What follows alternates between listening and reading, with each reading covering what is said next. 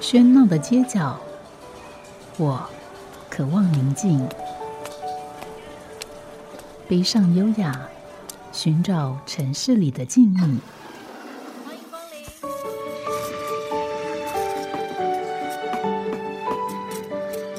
临。一杯拿铁问候，我们在书里相遇。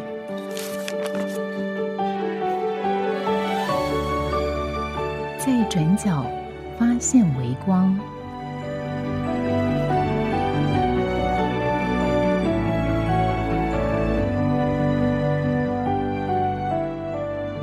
欢迎收听今天的《在转角发现微光》，我是主持人吴嘉恒。在今天我们邀访到这家书店叫做晨曦社，呃，跟我们想的晨曦可能不太一样，晨是早晨的晨，但是曦是朱熹的熹。那来到节目的是呃这家书店的负责人社长跟这个板娘，感觉好像有点 很严肃。我们先跟他问好，社长好，哦，你好，板娘好。你好，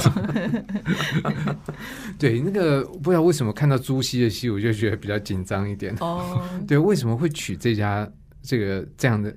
的店名呢？其实我们店名还蛮蛮轻松的，因为我们其实是希望。我们刚开始工作就是是希望我们是设定是一个可以在家工作的一个形态跟模式，所以我们一就一直在想说，那我们的名字应该是要设定让大家觉得我们要回归家庭。然后我们那时候设想的就是历史上回归家庭最著名的就是陶渊明先生，嗯，然后他不为五斗米折腰，对所以就回家对，归吃自己。归归园田居种田呐、所以我们那时候就看到他的归“归去来兮”的那个词里面有一段，就是他正要准备回家，然后很想很想赶快回家，因为刚刚脱去官职，想要赶快看到他的家，然后就是趁着夜色回去，然后到天快亮的时候，快要到家的时候，就远远一直想要看到自己家的屋檐，看到自己家的。的门的门口这样，可是一直看不到，因为那个光线很微弱，然后那个晨光之熹微，其实就是他看到的那个出，就是晨光出现的时候那个很细微的光线，然后在这个光线里面看到自己的对家园，。然后那个很兴奋、很雀跃的心情，你不这样解释，我嗯。其实对这个没有太多的感觉。是啊，对，所以我们有特别把它放在我们的店卡里面，希望就是每一个来的客人，只要问我们，我们都会跟他说，其实我们的观念很简单，就是我们要回到家了，嗯。然后也希望每个客人来我们的店，就像回到家一样。对，我想如果嗯。透过广播，应该有更多人能够一次听到你对于这个店名的解释，这是一、嗯。一个对家的渴望。嗯，但是，我觉得在就是这个节目直播到现在，我觉得也的确看到很多呃，这个开店的主人似乎把书店来当成就是呃自我价值的一个实现，然后这里面也包含了回到什么东西，回到家，回到土地。那放在这个时代里面，我觉得好像有点大家对于体制、对于规制的一种厌倦跟无力哦。你你们也是这样是这样心情吗？我们对，因为其实我们我们的家，我们三这三个人的家，其实一开始是南北分离的，就是各自为了各自的工作必须分开。然后后来我们有了小孩之后，我们就觉得，就是如果这样不是办法。对不行，然后我们就想说，我们要重新回到家庭。那这我觉得这个这个起点，就是大家或许会觉得说，哇，你势必要放弃什么，或是你势必要牺牲什么。对，可是其实我们一直想要跟大家讲，就是我们其实很很开心，然后也觉得是充满希望的，即使它就像那个晨光一样很细微、很微小，就是这个愿望可能很微小，但我觉我觉得这对我们这个家庭来说是很重要的价值。嗯，可是怎么会选择就是说透过开书店这样的方式呢？因为回到家家庭的方式也很、很多。嗯嗯嗯，因为我们一开始的时候，其实我常很多人问我们啊，我们也都说，其实我们就一家人都超爱看书，然后很爱逛书店。然后我们家除了在家里的家庭生活很爱看书之外，我们家连出去旅行，然后在外的一些活动，我们都是以书店为中心。就是我们我们有时候出国去玩，我们规划人家是规划景点，我们是规划书店。就是我们到这个城市，我们要去逛几个书店。我相信很多人爱书，但嗯像你这样，我觉得还不 那么多见。当然，这个问题问可能放在开书店的人来讲，嗯就是带来我们节目的来宾都是多余的。但是其实，因为你们有一点在这方面，我觉得对我来讲有点更特殊一点。嗯所以要问问一个问题：我们的台湾的教育其实基本的特征就是把很多人看书的欲望给摧毁。是、嗯真的。可你们为什么被被毁掉？我们其实也有跟很多客人，尤其是我们这个年龄层的讨论过这个问题，因为我们小时候在国小、在国中，其实老师是鼓是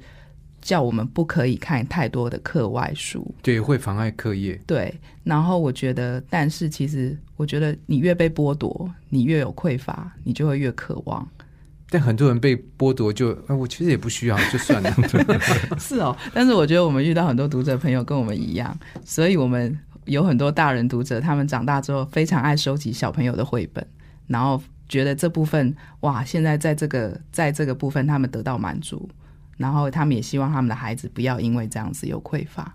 所以我觉得多多少少是因为小时候我们没有办法有这么多很。这么多这么棒的绘本可以看，然后现在看到哇有这么多，所以他们想要满足孩子，也想要满足自己。嗯，所以对你来讲，等于开书店，呃，嗯不是一个太困难的选择嘛？就因为你们这么喜欢书，所以就很自然的就觉得，哎，那就开书店。我们是觉得这就是把我只是在体现我们的生活习惯、生活的方式，嗯所以我们一开始也觉得，嗯，应该是不会太难。而且因为我从就是以前我以前的工作也是跟就是带小朋友一起说故事、一起读故事，所以我觉得这应该就是把我拿手的部分拿出来放在书店里。嗯，对那可是对社长呢？你挂一名社长有一个责任在那边呢。是的，呃，我就负责硬体方面的建设这样子。为什么呢？你你你是盖会盖房子吗？或者 哎、就是我们其实我们一开始我们找的是老房子，我们想说保留老房子的韵味，然后再加入我们的一些新的东西，让这个旧有的生命可以再延续这样子。嗯然后所以我们从老房子，其实我们书店本来是一家台中很有名的早午餐店，那我们把它摧毁，然后之后慢慢的建立，然后当我们这个过程花了多长？大概花了一年的时间。一年多，一年多的时间。嗯，嘿，然后我们就是有办法自己做的，我们就尽量用靠自己的双手，然后慢慢的把我们想要书店的 image 慢慢慢慢的拼凑起来，这样子。嗯，可一般的这个做书店的人，呃，就说，当然他们的状况很多，可是你为什么可以有办法用自己的双手来把这个做起来？呃，因为这就可以回到刚板娘说的，就是我们回到家之后，我们三个人就要想说，我们一起做一件事情，然后我们为了开书店，今天是为了开书店，然后我们就全心的付出，然后因为板娘可以挑书，然后找说故事，然后我可以就是把大家提供大家一个很好的书店空间环境。因为。他原本以前是念建筑出身，哦，原来，所以是。对，所以念建筑的就有办法，，但是他因为后来又走做做了摄影，做了其他的设计的工作，可是他他一直还是对建筑怀抱很很多很多感情，很多热情，嗯，所以他几乎是把我们的书店的这个空间当做是他毕业后的作品。对第一个作品，处女座，应该说你们的小孩也是你们的作品，呃是。然后书店其实是另外一个小孩。我想，是啊，其实听众朋友听到这边，大概就会对于这个书店应该会有一些一些好奇跟期待哦，因为。呃，在这里面有当学建筑的人介入，其实那个、嗯。往往那个空间本身就很迷人，嗯嗯，嗯，很有。所以目前你觉得这个作品你很满意吗？诶、我觉得可能这个书店可能就是我读了建筑之后到现在唯一的就是一些想法的作品不在这个实现上。然后我觉得以书店来讲，我还觉得很满意。好，我想这样的的确会让人家更加的期待。那么刚才我们也提到了，在这家书店的背后，其实是一个想回到家庭的一个想法。我相信，呃，在现在很多台湾的。呃，可能年轻的家庭都会处在一个类似的状况，因为工作的关系，然后呃，必须要比较分开。那这样的状况，其实对于一个家庭来讲，并不是一个正常的常态。而他们在这样的情况底下，决定呃，在台中来开这家书店。刚才其实板娘也提到绘本这件事情，嗯所以在这家书店里面，我们作为一个读者，当然第一个我们在外面看到的这个书店的样貌，其实就是社长的作品。嗯那进到这个空间里面，也是他的作品。可是这个空间所要呈现的书的内容嗯是什么样的方向为主？嗯，我们一开始就设定说，我们的书店是以选书的模式，就是我们不会是什么书都有，但是我们每一本书都是我们就是挑选出来的。所以现在在店面有多少书？我们现在店面应该，我们其实没有认真估计过。嗯，对啊，不过真的就是数量没有，就是种种类不是全部能够概含，但是我们就是但是都是在绘本的范围。，对都在绘呃绘本以及绘本相关的书籍，嗯，然后我们也会慢慢慢慢扩张出去。但重点是在这里面的嗯每一本书都是嗯都是呃板娘自己挑吗？还是说也有社长自己的？啊，对我们比较特殊的是，我们我们因为我们就是一个以家为主的。的书店，所以我们的选书人会有三个，而且会有三个不同的角度。像三个就是你的儿子就是也是，对他也是，就是非常的特别，因为像是台湾书店里面可能很年对很年轻的 buyer 哦。台湾最年轻的书店店员。对他，因为因为我们一开始就是设定说有爸爸跟妈妈的选书，有男生跟女生的角度，然后有比如说他是工。工学出身的角度在看绘本，可能以设计人的角度在看绘本，那我可能就是以我呃喜欢写作文字的的角度去看。然后我们最特别就是我们有一个七岁的小朋友选书，然后他可能会选他以前从他呃幼儿时期看的书，到现在他七岁，他上小学一年级的时候，他所经历他的阅读历程里面，他喜欢的书。所以他他看的书不是都是妈妈挑给他的吗？没有哎、其实他现在自主能力蛮强的，他有他自己选书的品味跟他的方向。我不太会控制他，其实从很小就不太会控制他，嗯只是会很多给他读，但是他会有他自己的喜好。嗯，那所以这样的三个这个意见碰到不一样的时候怎么办？不一样哦。其实我们都会，因为我们就三个人而已啊，所以其实我们的书就我我就会我会尊重他们的选择，然后我们也会互相讨论，然后有时候我们也会很难得的遇到我们三个人都很喜欢的书。嗯，对。但如果碰到不喜欢没关系，就你喜欢还是可以放进来。对我喜欢放进来。对啊，我们可以听到另外一个人的想法，比如说嗯爸爸他他选的书，如果我不喜欢，他会试着说服我。那我觉得这个说服的过程，就是让我看到这本书特别的价值。其实这个我觉得对于一个家庭的运作也很好，因为等于透过书这个媒介，我们有了很多的讨论。嗯，因为现在大家对于家庭的经营，其实大家一方面关注，可二方面也有很多的书。嗯其实三方面我们不见得那么关注。我们常常以为、以为看了书，我们碰到问题，我们看了书，啊，问题解决了。其实我们并没有真的来落实。嗯那其实，在你们这个讨论书的过程里面，我相信对于彼此的观点会有会有了解的过程。嗯那对于差异也会尊重，那个尊重不是口头上的尊重，嗯说哦，OK，我们真的了解你为什么这样想，我们也这样子，所以真的很好的。嗯，可是这个换另一个角度来看，也会有一点有点嗯让我担心的，就是这是一个家庭的运作，可是嗯碰到一般的商业环境。嗯你这个 A buyer 买的书，B buyer 买的书，一般的书店就要讲周转率。嗯，诶，你买什么？你你你选的怎么不卖？另外选的比较卖。会。嗯，我我们我们我们也会常开就是营经营会议或者是家庭会议的时候，我们会讨论说，哎，为什么爸爸买这这就是这一本书，就是大家认识的不多，所以他会想办法用他的方式来就是来推推广，对。嗯然后像他，因为他是建筑出身，他会选很多跟建筑相关主题的绘本，然后诶这方面绘本多吗？因为感觉好像，呃，特别是给年纪比较小的，这个嗯都是以比较故事性的取胜。那跟建筑相关的绘本，这个我呃还没开书店之前，我都是看给大人看的书比较多。然后后来因为要开书店了，然后强迫自己去找各个层面的各个范围的绘本。然后我发现，嗯，外国他们在给小朋友认识美好的东西这件事情上非常的努力，而且成果非常的好。然后，然后我就只是在这些所谓美丽的图画当中找寻我比较有兴趣的专业，就是像建筑。那其实我觉得发现他们很小的时候，他们不管是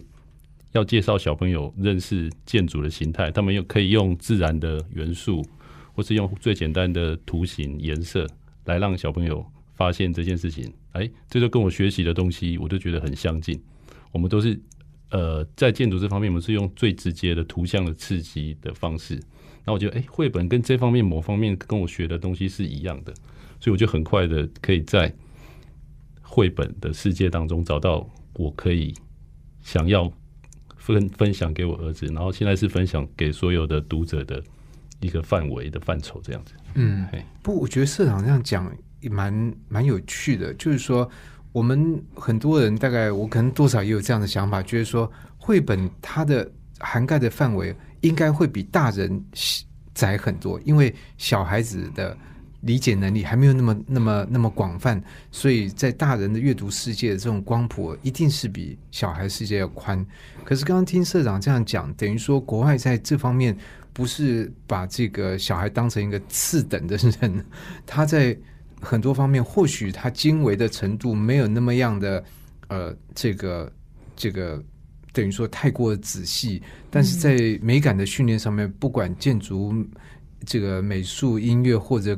知识类各种方面，他们并没有其实绘本的世界真的非常的广，而且其实说深入，其实说不定有些比大人的书还要更深入。哦，真的吗？你可以举个例子。其实像因为因为我们我们办了这个活，我们我们开了这家书店之后啊，很多人都会问我，就是有各个各个领域的人都会来问我说，哎，比如说有哲学系的老师会问我说，有哲学相关的绘本吗？然后有有文学系老师也问我说，有相相关的绘本吗？其实真的认真你要研就是研究绘本的领域，其实它其实每一个领域它都可以做出绘本来。然后每一个领域都有很棒的作品，其实只是我们没有，我们可能都会有一些刻板的印象，就觉得说绘本是给孩子读的，所以它东西都会很浅，其实不一定。嗯，所以这是我们的错误的对，认这是一。个错误的观念。我们也希望可以借由这样子，可以慢慢的扭扭转大家这些想法。嗯，所以板宝这样讲，其实也刚好回答我最先的一个疑问，嗯就是、这其这个疑问其实包括我们在访谈另外一个花栗鼠绘本馆的时候，嗯也会有这样的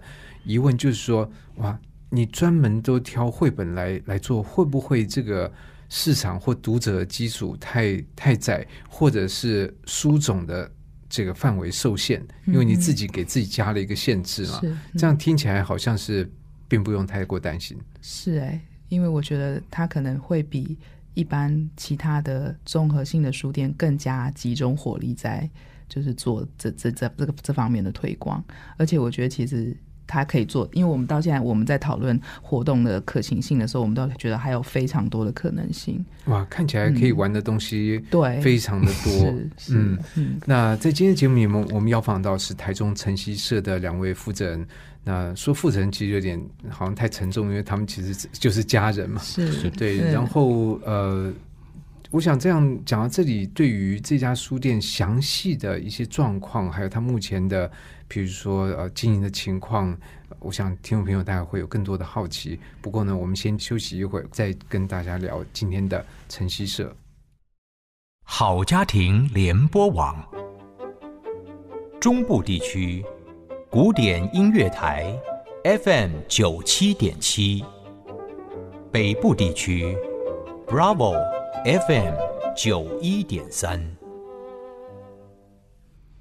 欢迎回到在转角发现微光，我是吴嘉恒。今天邀访到的是在台中科博馆附近的一家书店，呃，开了只有一年的晨曦社。在今天节目里面，我们邀访到这对夫妻，也是这个书店的负责人。对他们来讲，书店是一个工作，但是也是家庭活动的一个场域跟沟通的方式。而且更好的是，这样的沟通还可以跟更多不一样的呃不认识的读者来沟通，这样听起来蛮理想的一个方式。所以我不知道对于两位来讲，我想甘苦辛酸的那一定是有的，但是大致来讲，你们自己评估一下，觉得如何呢？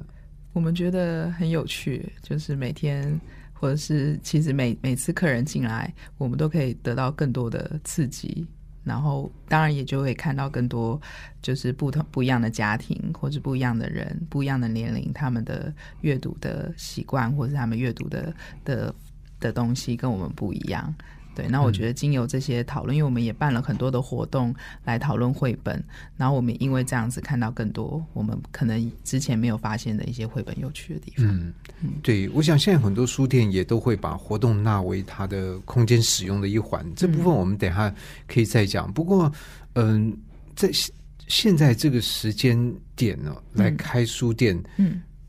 嗯，就是它的反应还好吗？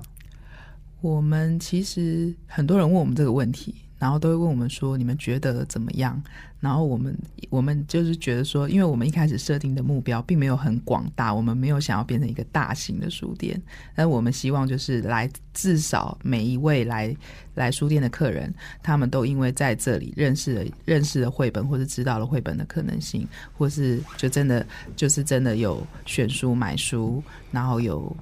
发就是有有发现很多更更棒的书，在他们没有读到的部分。然后我觉得，因为我们的标准没有设得很高，所以我们很容易满足。我们就觉得，嗯，有至少我们初步的的一些几个几个设定的目标有慢慢达成。嗯，我想这样至少在主观上面感觉会蛮好的。可是另外问题是，那这读者从哪里来的呢？嗯，我们因为我们这一年刚开始，大家都是以认识我们这一家书店。或是真的就是有的是我们原本的朋友，然后有的就是我们真的是就是很喜欢绘本的台中的朋友，他们发现了台中有这样子的一家书店，他们来，然后我们因为认认识了他们，然后他们又在帮我们做推荐，就是这样口耳相传传来的一些一些客人，嗯，所以我觉得应该就是还在慢慢扩散当中，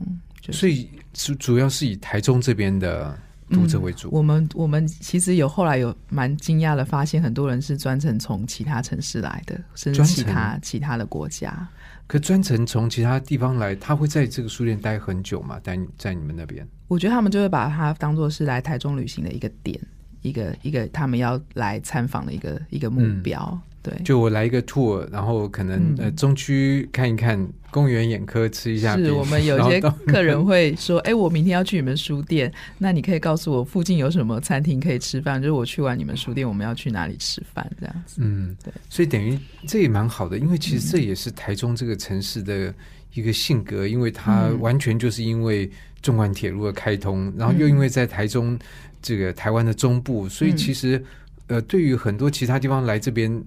到台中是一个，嗯，是一个交通上面最便利的地方。是啊，嗯，而且其实很多我们身在其中可能不知道，可是我们很多其他城市来的客人跟我们说，他们来台中很多目标就是要来逛台中的书店。所以不止只有逛，不止逛我们，就是他们有设定好要去几家书店，然后要去看几个书店这样子。所以等于在这样的一个状况底下，呃，不仅是台中这边的。呃，爱书的人在其他地方人也有慕名而来，可是他们怎么知道你？我们也蛮对，我们也对这个我们也好奇，很好奇。我们常会问他们说：“哎，你们怎么知道我们书店？”这是我们常常问客人的一个问题。因为我们有我们有设定一个粉丝专业在 Facebook 上面，然后其实我们大部分的宣传除了 Facebook 之外，应该就是朋友之间。互相在社群之间，比如说打卡呀，或者是帮我们分享来参加活动就帮我们分享。然后我们有很多的朋友是就是渲染感染力还蛮重的，所以他们很多人说我看了某某某在哪里，他写了说他来这里，所以我们也来看看这家书店。嗯嗯，那所以不知道对于社长来讲，你觉得空间在这方面有加分如何呢？我们就希望提供。一个舒服的像家一样的环境，这样子，然后让大家来这边可以放松，好好的看书，然后好好的。我们的空间蛮特别，是很多人以为童书店要非常的儿童，非常的缤纷，但我们其实原本设定就是我们的颜色基调非常的简单。然后我们这个是不是可以请社长设计者来讲讲你的设计的理念的这一家书店空间的呈现？哎，第一个我就想说，看书一定要光线很充足，很充足。所以我们把原来在防火巷的厨房拆掉，然后我们把墙打了一个大窗，然后我在花后面种了一个种了一些植物，因为绿色会带给眼睛好的影响，好的休息。对，然后光线好了，然后光线足够了，我们就里面就要尽量简单，因为我发我觉得书是非常五彩缤纷的课题。所以我们的背景就尽量就采用纯白色的，然后让书当做这个空间的主角。然后另外我们书架，然后铁件什么都是我们就是亲手自己把它定制完成的。然后就是希望以书为主角，然后人我们读者进来可以好好就在里面专心的专心的阅读，享受这个嗯轻松的氛围，嗯这样子。那你是从什么什么眼睛的高度来来设想这个事情？当然是以从小朋友的眼睛的高度，就是我们、因为主要是给小朋友的空间，所以我们就要蹲下去，从蹲蹲下去的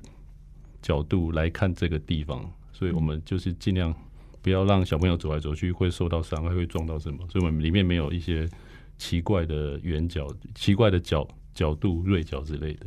所以我想这样的细节哦，真的是就是魔鬼住在里面。我会这样问，就是因为我想也算算，可能二十年前我到日本去，而且是到日本乡下的一个一个图书馆，然后它有一个区域是给小朋友的。我一走进去，其实非常惊讶，而且也很感动，因为里面在展这个小朋友的画，他他的画我们根本成年人进去看是没有办法正常看到的，因为它的高度就是大概只有一公尺高左右，所以我觉得哇，他们想到这么细，嗯因为会从真正这个空间的使用者的角度来设想，而且这个使用者还包括他的年龄、他的各方面的这个状况。嗯嗯，所以大家到这边可能呃会感觉到很舒服，但是不一定会知道他的舒服点到底在在什么地方。嗯嗯对，就我我们其实也不希望，就是大家来就觉得说，像是去一家亲子餐厅一样，有很多玩具，然后有很很很多小朋友，就是看一看就觉得是啊是给小朋友玩的。我们也希望来这里的爸爸妈妈也是舒服的，嗯也，是可以很自在的看书。所以这个很有趣，因为有嗯些地方就像刚刚呃这个这个老板娘哦，嗯 板娘讲的，就是说有些他会用一些颜色告诉你说，哎，我们这个是儿童。儿童，但其实他没有真的是从儿童，他只是告诉大人说，我们这是这是给你的小孩的哦。嗯，可是我们在很多地方可能呃，这个桌子的边角啊，或者是陈列的角度的高度的方式，并不是真的嗯。嗯真的从小孩子的需求。对啊，嗯，对啊，因为我们还是希望大家来这里，主角是书，不是玩具，也不是游乐设施，就是大家来这里是要看到书。所以你们所举办的活动也是跟书来烘托吗？对我们一切的活动都是以书为原点。嗯，所以关于活动，我觉得现在也是很多书店的特色。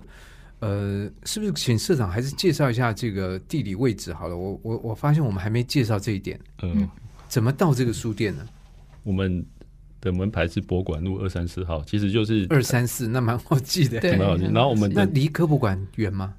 呃很近，我们就是科博馆前面那一条路，然后直接往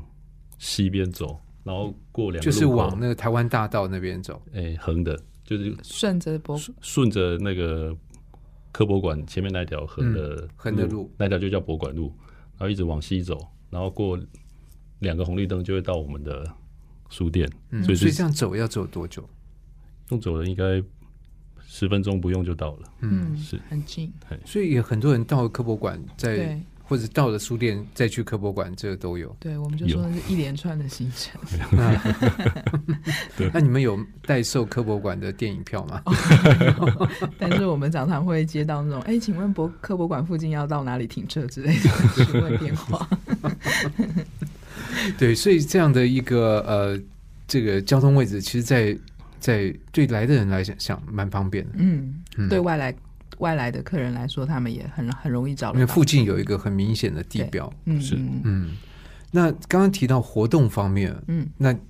板娘也说的它是围绕着跟书来相关，嗯可是这到底什么意思呢？你你们怎么去发想发展嗯，这个活动？我们一开始其实我们办活动就是为了要推我们店里的书，然后我们会希望就是呃每每一次我们都可以把就是大来大家来这里是为了要看书，所以像比如说我我每个礼拜每个月会有几次我自己主导的说故事的时间，所以这样一个月大概几次？一个月平均下来大概两到三场。嗯，所以几乎快要一个礼拜一次。是嗯是是，然后也其实还进行的蛮顺利的，就是一直有就是有固定的小朋友、固定的班底的小朋友来。但是，所以你所嗯说的小朋友年龄大概是我们的设定是三到八岁，那其实也就是狗有都闲的年纪的。对，可是是其实最有趣的年纪，嗯我觉得。然后其实三岁以前也有妈妈就是带着来，然后跟着一起听，所以我的说故事时间其实是我觉得是老少咸宜，就是妈妈也会跟着，爸爸也会一起听。嗯，所以这样可以容纳多少人？我们其实如果认真来估计的话，应该三十个人左右，应该是都 OK，大人加小孩。三十个，如果按照随便简单算数一下，算一下，小朋友起码会有十个。十个左右，对，可是你可以 hold 住我场面，可以啊。其实我以前 hold 的四五十个小朋友我都 OK。哇，那你很厉害欸。对，就是，而且我，而且我现在有一个小帮手，就是我儿子，嗯，他他颇能帮我安置小孩。这其实他更知道如何去安置。对对对，嗯我们常说他是我们的公关部长。呀对所以等于说，呃，大概平均一个礼拜多有一次这样的读书会，然后来的人也都有二三十个。嗯，不一定，就是有多有少。嗯，而且大家其实现在开始就是也会选择他们喜欢的主题，或者他们想要听的故事。可是你这样是讲给小朋友听呢，还是大人听？我们这个说故事的时间，就是其实主要针对对象是小朋友，然后我们也会有办一些，比如说我们有很很喜欢的新书，我们会请作家还有出版社帮我们配合做一些发表的活动。然后我们也开发了一个就是大人的绘本读书会，就是希望只限于大人来讨论有关于大人读大人的角度读绘本的一些主题性的一些嗯活动。所以你给大人是让大人来读小朋友的绘本，对还是大人来读大人的绘本？其实我觉得绘本，我我就就连在我们书店里面的陈设，我们都不希望把它分作这一区是大人，这一区是小孩。我们就是就是希望就是所有的人都可以读。然后你你今天你居然读了一本就是幼幼阶段的绘本，有的小有的大人也可以读得津津有味。嗯，然后小朋友，你不要跟他说这个是这个是给大人读的书，他他也可以读出他自己的东西来。所以那你怎嗯么看这种所谓年龄分级这件事情？因为我知道有些家长会注意，哎、这个是几岁适合看啊，或他很想知道，对哎，等一下这本书是几岁到几岁？其实我我自己的私下偏好，我不想要帮他分，所以我像我儿子，我也没有在分说你几岁只能读这个，几岁的，所以他常常他，比如说他现在已经在看那个《汤姆历险记》啊，还有看一些比较深刻像《西游记》一些文学类的东西，然后是整本的，然后其实是已经超越他的年龄。可是我觉得你如果去限制他，或是你跟他说你你慢一点读。反而就阻止了他对阅读探索的那个能力，所以我不会限制他。但你会说啊，那小一点他怎么读得懂呢？我觉得小一点要读得懂，就是要靠大人啊，所以共读很重要。所以我一直都有跟他们讲说，你不要丢着书让他自己读，你陪他一起读。那所以有没有嗯人，比如说爸妈来参加你的活动，哎、嗯我小孩丢在那边，啊，我就跑出去玩了。多多少少会有这样子的客人，可是我们很多爸爸妈妈来，就是听过我们一直一两次之后，还会觉得好有趣，他也会他们也会自己在里面玩的很开心。嗯我们有爸爸妈妈玩到很开心，就是还 还说那我下次还要来，然后小孩反而说哈哈 你还还要来哦。对，所以可见板娘在这方面很有很有本事。所以这个活动的等于说，呃，star 星星是你。哦不是哦，其实星星是我儿子哎啊，真的，他不是小帮手嘛？我我办很多，我们办这么多场，其实有些是我主导讲的，可是会有客人特别问我说：“请问这场班宝在吗？请问这场就是班就宝会他是要来看班宝，对，很多人是来看他的，因为他很喜欢说故事，所以我现在其实有设定一个时间点，是让他自己讲故事。哎、我觉得他就是搞不好以后会变成像吴念真这样，因为吴念真小时候就是替他们这个旁旁边家里面附近这些念信。哎、念信读对报纸，是啊，他他很，我觉得他应该是我们将来书店里面主要的活动的的主角。嗯，其实现在已经是了，对啊。那除此之外，你们两位、嗯 两位主打之外，还有就是包括有一些书的作者会来嗯你们这边，嗯，所以整个来讲，大概一个月有几场活动。一个月应该至少会有四到六场，就是在其实蛮多的嗯嗯嗯嗯，，都集中在周末。周末对我们目前也想要开发周间，就是那这样不会太太忙吗？你们这样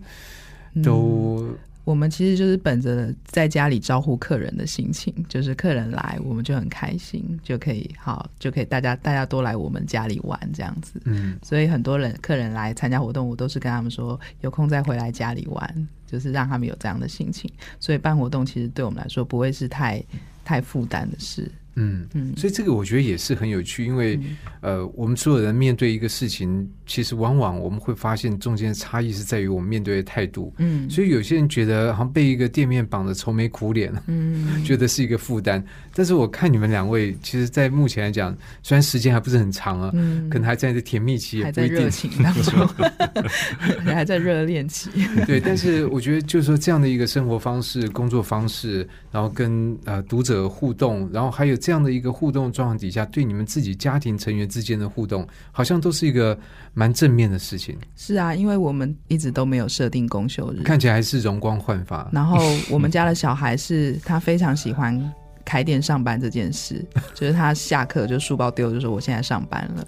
就非常爱上班。嗯，希望劳工局不要来检 对，查。好可怕，我们也很担心这个。不会啊，这个其实是他很 enjoy 在 enjoy 书店的在这个事情里面。嗯，呀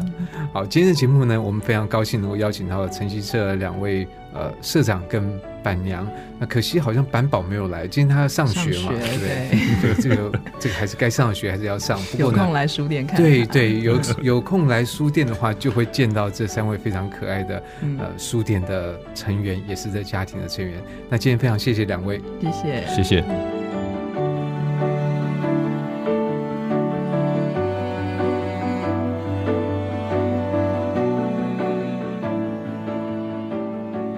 感谢您的收听。如果您对这个节目有任何想法、意见，我都很欢迎您帮我到 App Podcast 留言、